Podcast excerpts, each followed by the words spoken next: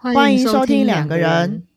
我是鱼。我是 Y。三月征文主题：离职甘苦谈，和我们分享你的离职经验、遇到的困难、困境或疑惑，将你的故事、心得、疑问透过 email、IG、Apple Podcast 留言给我们知道。我们将有机会在特别节目中回应你哦。喜欢我们的话，记得留言给我们，并给我们五星评价哦。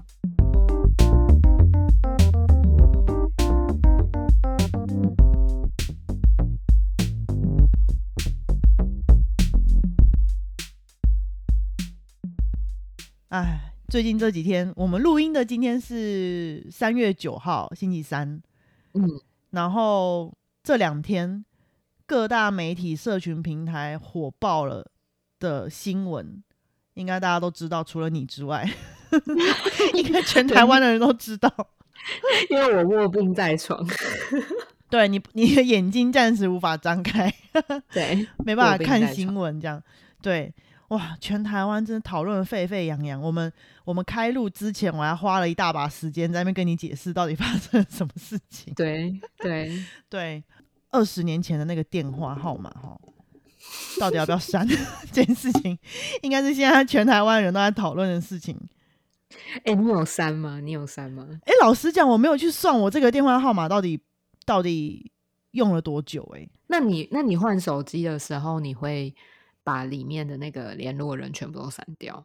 吗？还是这也是一个很好的问题，因为我其实好像不记得我有记过谁的电话号码。哎、等下哦，因为后来就都没有再用电话号码啦。哦，对、啊，以前有的，可是以前嗯每次换手机都要重新弄一遍。我后来好像 我忘记哪一次就就就懒得用，然后里面就没有了。哇，怎么办？里面有的都是我有他赖的人呢、是哦，哦，所以只能只能就是祈祷别人没有把我电话删掉喽。嗯，对。哎，可是说实在的，说实在的，我我从就是我小的时候办第一只手机到现在，我的电话嗯号码都没有换呢、那你有接到什么惊人的电话吗？没有 因为你不是大 S，哭。悲伤。没关系，我也不是。应该是说我们都没有，我们都没有一个人叫 具俊业会打给我们，对，没错。太悲伤了。但是这个消息我真的觉得超震惊的。嗯，应该怎么说？我应该是说，因为呃，具俊晔的那个团体是那个叫做库龙嘛，然后嗯嗯，当时我印象很深刻，他们在台湾非常红。对，但我就不说了，因为我觉得我那时候就是可能就是依稀记得，毕竟我还小，所以就是印象可能没有那么深。一定要强调一下，是是对，就是依稀嗯有这个印象。那时候我可能才一两岁吧。对，好像有听过、放过他们的歌这样。然后嗯，重点是他们那时候很红，然后他们的歌就是你知道，就是到到现在大家都有听过这样子。然后嗯我我是完全不知道啊，就是完全不知道他们那个时候有传过绯闻，然后有交往过。嗯，所以那个时候我星期二一知道这个消息的时候，想说，哼，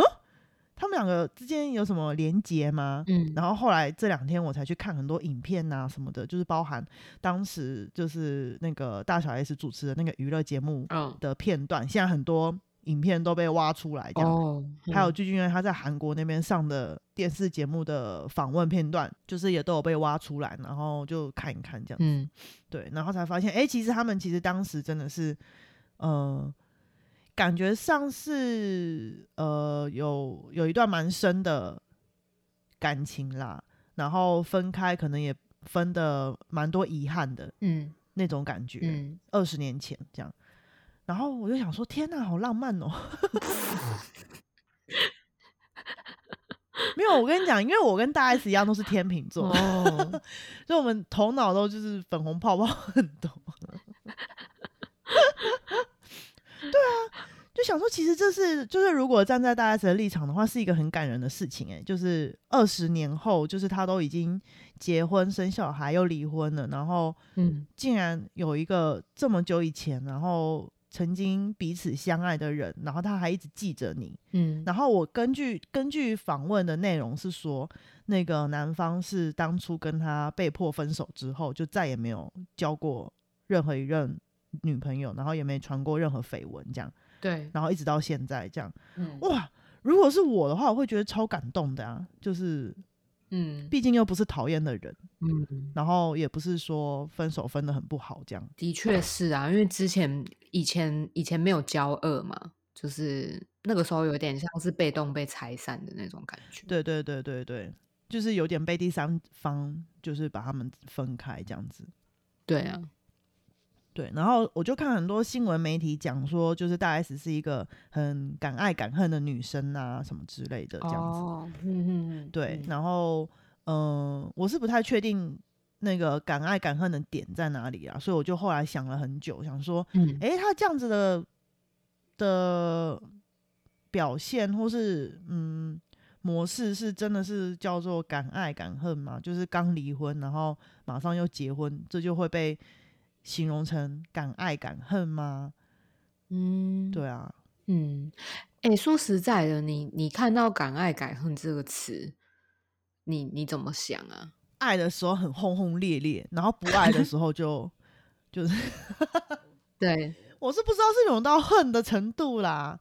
哼，对啊，好像还蛮长，只是看到，呃，不管是小说啊，或者是媒体啊，他们就是我们我们常常会去形容一个人敢爱敢恨这样。嗯嗯嗯，你觉得你觉得那个状态真的是敢爱敢恨吗？就是或者是说那个状态到底是什么？你你觉得？嗯我觉得嗯，就像很多人说爱的相反不是恨嘛，但是你这样讲就会很麻烦，就不不会变成像四个字这么简洁利落。所以用四个字的话，可能大家还是会用敢爱敢恨。但是我觉得对，常常被拿来形容敢爱敢恨的那种人，他们的形象就是他们给人的印象是很真性情，应该比较像是真性情，就是真性情，呃、很忠嗯于自己的感觉的人。嗯嗯可是他不一定是真的是恨啊，我觉得，因为呃，我我相信，就算大 S 他离婚，可是他也绝对不是有以以恨为前提在做这个决定的，嗯嗯。对，然后包含很多其他可能是敢爱敢恨这种类型的人，他们可能应该是说爱的时候就很投入这样，可是嗯他们的那个恨应该是指不爱了，不爱了的话就很果断的离开，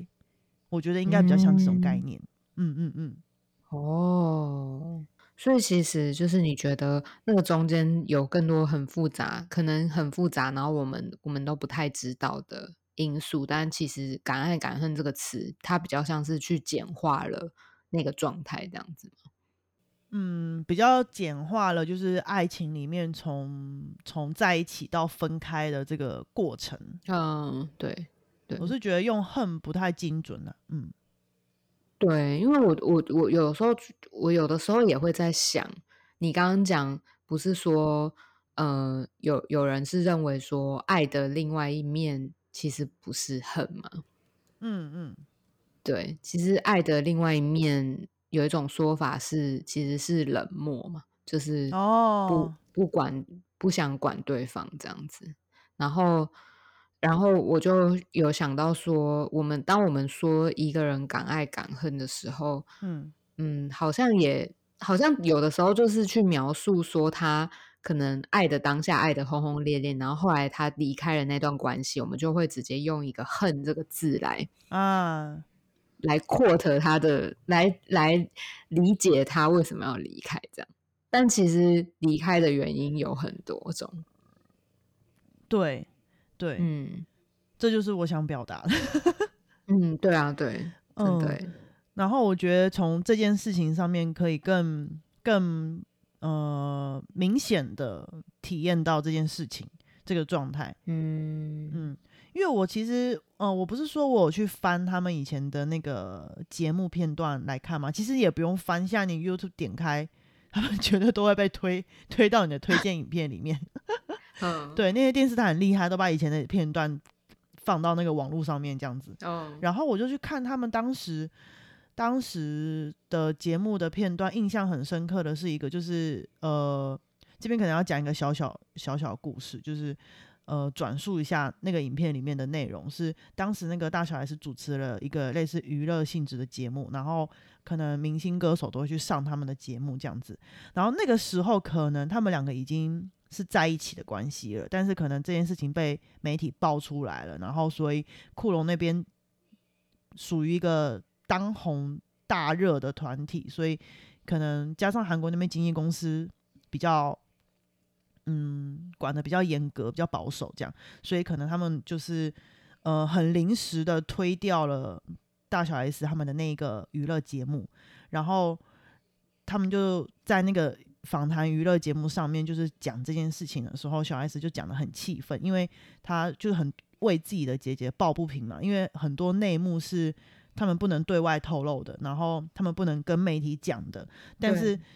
因为韩国嗯。经纪公司方单方面退很临时退他们通告的这个举动，引来了很多媒体的臆测跟可能粉丝的呃可能护航或是谩骂等等等的，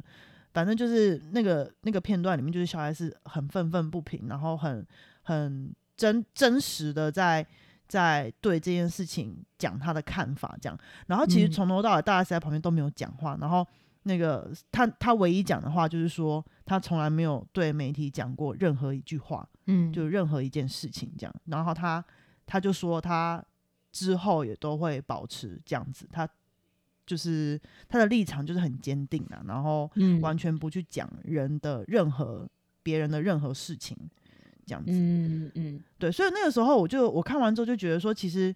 从那边就可以看得出来他的面对事情的态度跟。面对感情的，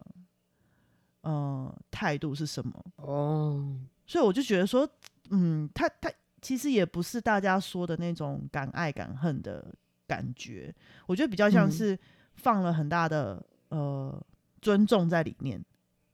嗯嗯，然后再回到这一次爆出来的这个 结婚的消息，然后就会觉得说，嗯，其实。嗯，某种程度上，他应该是一个很知道自己想要什么的人。嗯嗯，所以除此之外的事情，他可能都嗯不太会去在意。这样说不在意，应该也不是那种不在意啦。但我的意思就是说，可能就不会真的把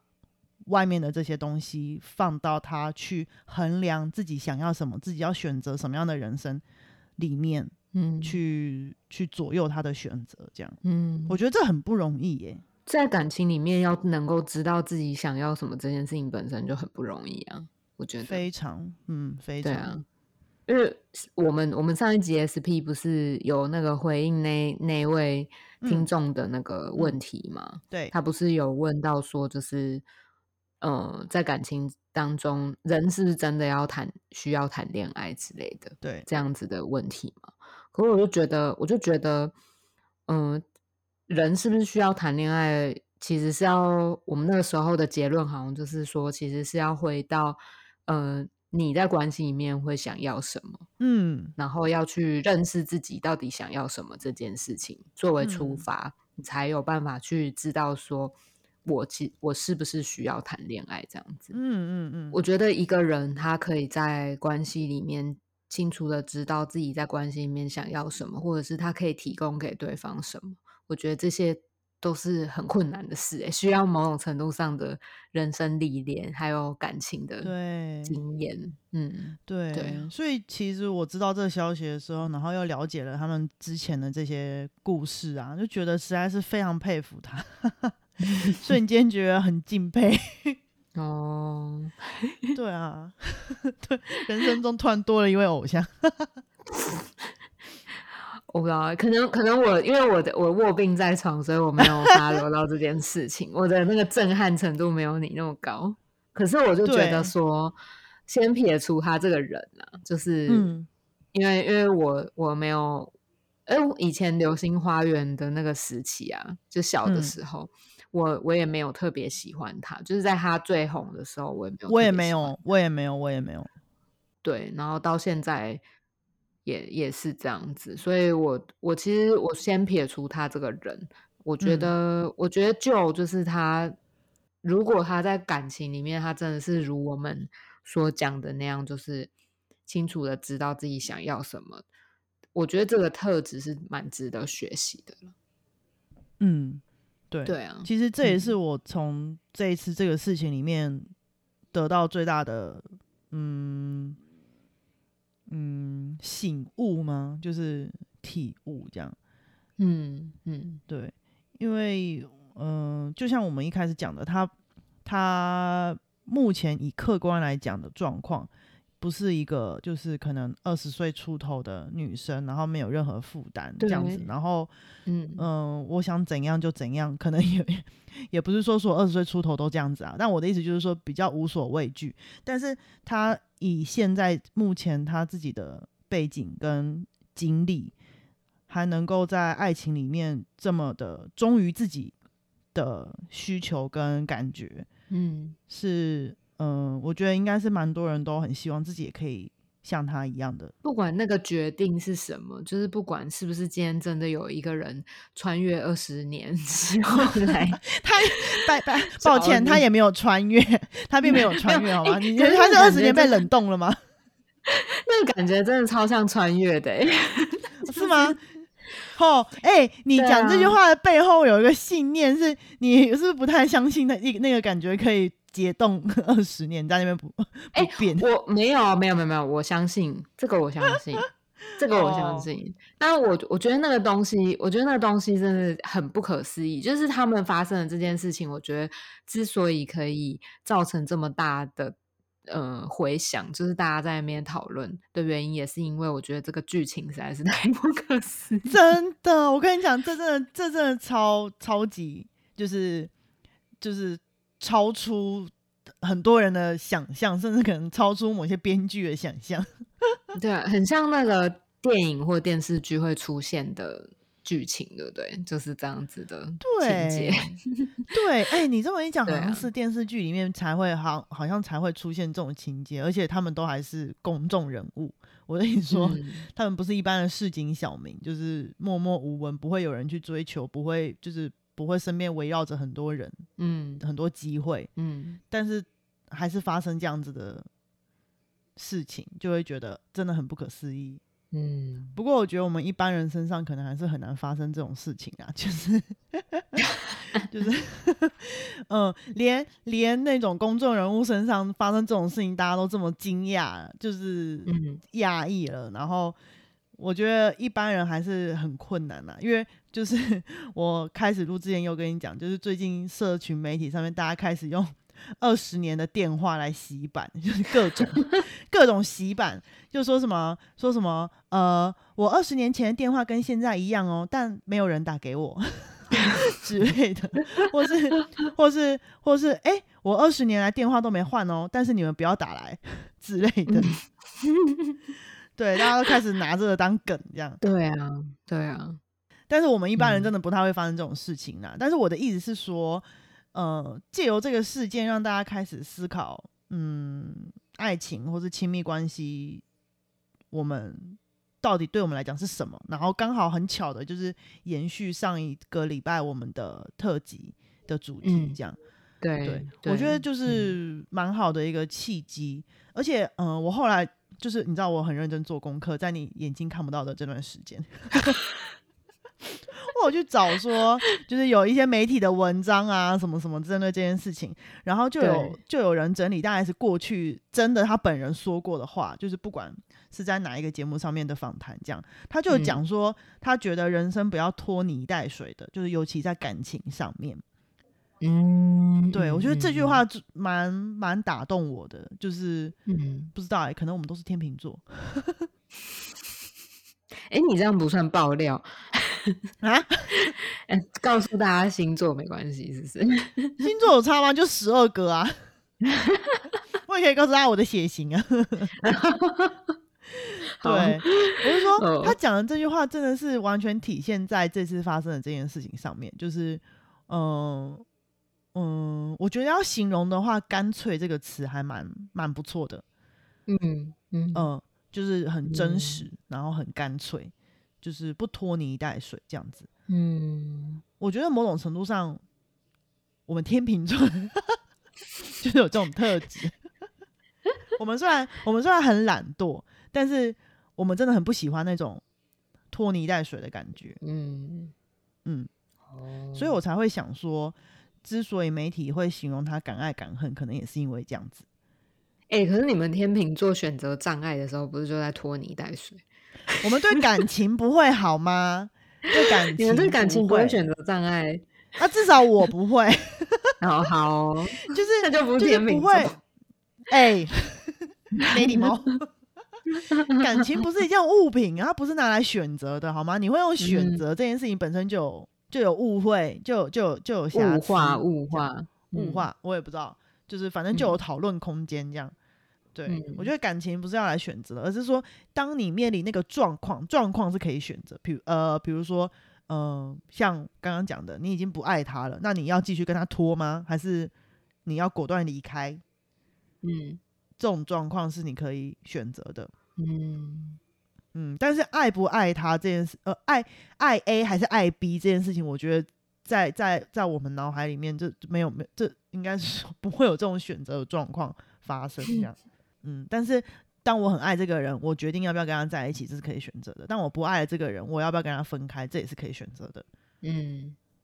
我觉得嗯嗯，尤其在感情上，不要拖泥带水这件事情，其实蛮蛮发人省思，然后可以提供大家很多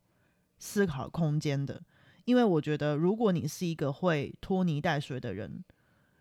真的可以好好思考看看，你在这段关系里面，或是在过去的所有的亲密关系里面，你到底想要的是什么？对啊，所以干脆的前提还是要知道自己想要什么。没错，眼睛要擦亮，思想要那个那个清透，想不到形容词。这很难哎、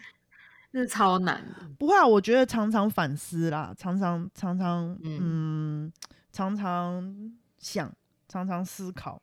然后嗯呃，有空的时候留给自己一些空间想事情，还不错。嗯嗯，对，好好应该说好好整理自己啦。我觉得每个人都需要嗯适时的自我整理，就像打扫房间一样，你一年打扫呃大扫除一次，好啦，说不定有的人不会大扫除，但反正 但你可以留一个时间，比如说嗯你可以十年整理一次，或是五年整理一次，或者你分一次手整理一次也不错啊。但是有的人哦分一次手整理一次，就是把自己的电话号码换掉。哎大家别冲动啊，说不定说不定会有人打来，不要随便换电话号码。啊哦这件事要跟大 S 学习，电话号码不要随便换啊！我真的是觉得这真的太太神奇了。真的，我觉得哇塞，光是那个电话你要接，你都觉得就是一方打就算了，然后没换电话号码也就算了，但是你还愿意接起来，也是蛮不可思议的。对啊，而且那应该是跨国电话，我猜。嗯要是我们应该都会觉得那应该是诈骗吧？嗯嗯，我们一直在讲说要去思考自己在亲密关系里面想要的是什么嘛，但是可嗯能会有的人会觉得说，那我到底要怎么知道啊？就是我到底要思考什么，我才能嗯够知道自己想要的是什么这件事情。嗯就是可能会有些人会觉得无所适从，就想说，嗯，嗯、我的确有过一段亲密关系，但是我要怎么知道我在那里面我的需求是什么？我想要从这个关系，想要从另外一半身上得到的是什么？我在想说那个知道的契机是什么、欸？因为我们好像也没有人教，对不对？可是我们好像就知道。对，我我自己的经验啦，我不确定别嗯人跟我经验一不一样，然后我其实也不确定我的经验能不能嗯教教大家，或者是提供给大家参考。这样，就是我自己的经验是在呃其他就是在某段关系里面，我感觉到那个东西是我不想要的，然后之后我可能就会去想我想要的是什么，然后慢慢的去有点像是正反对照出来。对我来讲是这样子。哦，先找到不要的，然后再去想，那你要的是什么？嗯，对，哦，所以先先哼侦测到自己不不开心的感觉。但因为我知道有的人好像是他在关系里面，他可能很常说他不要，但事实上他其实不太知道他想要什么。我知道很蛮多人是这样子的，还蛮多人的，但我我自己是想想得到我自己想要什么，所以我通常我在关系里面，我就是会要跟不要之间这样正反慢慢对照出来，我真正想要的是什么样子的关系。嗯，然后对我来讲，那个是有一个弹性在里面，就是从我想要的状态跟不想要的状态中间，其实是可以调整的。我你你这样讲让我想到一个，就是呃有点类似，但是比较像是你你呃你的例子比较像是从一个点切入下去，但是我想象到的比较像是从一条线，呃，应该是说一个面去切，嗯。就是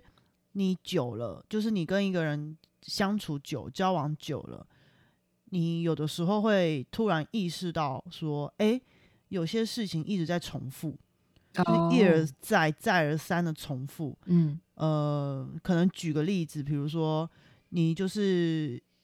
随随便讲，就是你可能你就是想要他假日花时间陪你，然后嗯。呃，他可能有的时候有花，有的时候没花，但是他可能有一个点是，比如说他不会跟你讲他到底要做什么事情，可能很临时才会讲之类的，但是也有点像你的那个感觉。但是我的意思是说，他可能会不断嗯的重复，然后重复到你发现说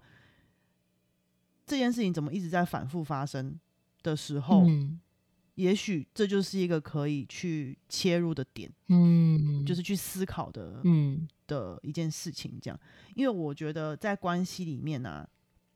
如果同一件事情、同样类型的事情一直在反复发生的话，那一定有什么东西在里面。嗯然后那个什么，可能就是你们两个之间，呃，需要磨合、讨论、沟通的部分。然后那里面可能隐藏了双方各自的需求。嗯，对，然后可能没有对到位或什么之类的，所以才会不断的不断的发生这样。嗯，的确是哎、就是如果把整个关系变成一个时间轴这样子去看的话，对，会是对对对嗯、你讲的这个样子，嗯，因为有的时候，有的时候我们不一定会是生气的那一方，就是可能不一定会像你讲的，你不高兴或者不舒服。有的时候我们不一定会是那一方，有可能是对方，对。对，有的时候是对方，就是我可能什么东西惹到他 之类的，然后嗯。以此为契机，嗯。说不定你在惹到他的这一这一件事情里面，嗯你自己也有你的需求在里面呢、嗯，就举一个很通俗的例子，这应该不会影射到任何人，就是比较通俗的，就是可能呃，我也不想要有性别差异在里面，所以就是呃性别刻板印象在里面，嗯。所以就是可能呃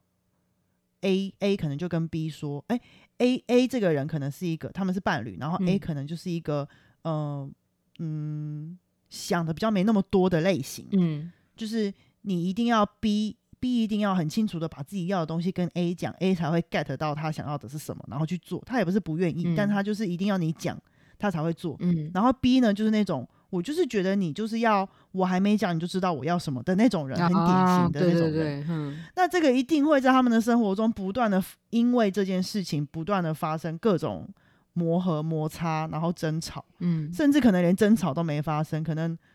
可能一吵就是要直接分手了的这种都有可能。对，但是站在 A 的立场，他也没有生气啊，他也没有怎样，但是他就会觉得，嗯，他们之间到底为什么会这样子？那他为什么会想要继续跟他在一起？中间一定是有一些东西在里面的。嗯嗯嗯嗯，嗯，对，所以就哦是可以从这种方式去思考自己在亲密关系里面的位置，然后嗯角色、状态，嗯然后慢慢的就会慢慢的了解自己需要的是什么，这样。嗯，所以可以这样想嘛，就是说，呃，关于就是在爱情里面自己的需求这件事情，其实是可以回到，比如说自己个人，就像我刚刚讲的那个自己想要与嗯。不想要之间的那一种来回的对照，然后还有回到双方彼此就是关系本身去观察嗯。你们彼此之间的状态到底是什么。那也有可能是三方啦，现在不嗯是很多那个 开放式关系嘛，就是哦就是嗯呃，也不要我们也不要限制那个人数啦，反正就是嗯嗯嗯嗯，除了观察自己个人以外，也可以观察回到关系里面去观察各各方的那个需求，或者是不断在重复的状态是什么这样子。然后可能时间这段时间发生的很多的事情，都会是我们观察关系的素材。那最终当然最最重要的就是还是要回到沟通上面，要怎么去跟嗯关系里面的对象好好的谈这件事情，这样子。嗯，没嗯错，嗯这真的很困难，因为我觉得我听到很多身边的例子，是不是你想谈，对方就愿意跟你谈？真的，我觉得最难就是在沟通，不是你有意识到就有办法、欸，真的。对，所以有的时候嗯你还必须要去想很多的技巧，对，对，然后这嗯个就完全是因人而异了，就是因状况而异，就是每个人的 mega 都不一样。没错，得没错。对，有时候跟朋友聊天讨论，就会 在那边说，就会帮人家想办法说，诶，他这种个性的人，你要怎么样跟他 切入，他比较不会有情绪这样。对，对，因为嗯很多人会觉得这种事情讲出来很像在算账，就是哦你，在挑我毛病或什么之类在。清算的感觉，对对，很容易会哦给人家给另外一半带来这种这种感受。嗯，嗯，对啊，嗯，的确是哎、有的人一讲一讲起说，嗯，可能说我跟你交往到现在，你有给过我一次什么什么之类的，对，就感觉好像对方可能会觉得很无辜啊，想说，哈，你也没跟我讲过，对对对对，嗯，很容易会变这个样子，然后可能本来的沟通就变争吵，哎，对啊，所以其实沟通真的有的时候自己的意思并不是那个意思啊，但就是讲出来的话就会变成那样。那个就是真的要回到就是个人对于自己的情绪的状态，然后有某种程度的掌握吧。然后生气，如果真的气起来，就是真的讲错话，在之后的道歉，我觉得也很重要欸，就是要去 跟对方 拍摄一下，这样子。对嗯，对对对，有的时候还不一定是你的问题，真的可能对方对方不小心气起来了，然后你你要先跟他道歉真的真的。你这是对老板吧？不是不是，我觉得有的时候亲密关系里面哈，有的时候就是那个面子这种事情真的不是很重要。嗯，对，因为、呃应该说每个人看重的不一样啦，对啊，有的人就很爱不能讲的这么绝对。对嗯，对，我我自己的立场是，嗯、如果我的如果我的目标很明确是想要好好沟通的话，嗯那如果对方觉得我惹到他，那可能就就算不是我的问题，但是为了不要让我的目标就是走中，嗯，可能还是会跟他道歉，哦之后再找，时机这样子。哼哼，对你来讲最重要的是那个目标了。对对对对，嗯，其嗯他的我觉得就还好，就是看看时间点啊，看状况这样。大家就是沟通的前提是要冷静，嗯嗯冷静。嗯 对，嗯，好啊，那我们今天的时间就差不多了，好，那大家拜拜。拜拜。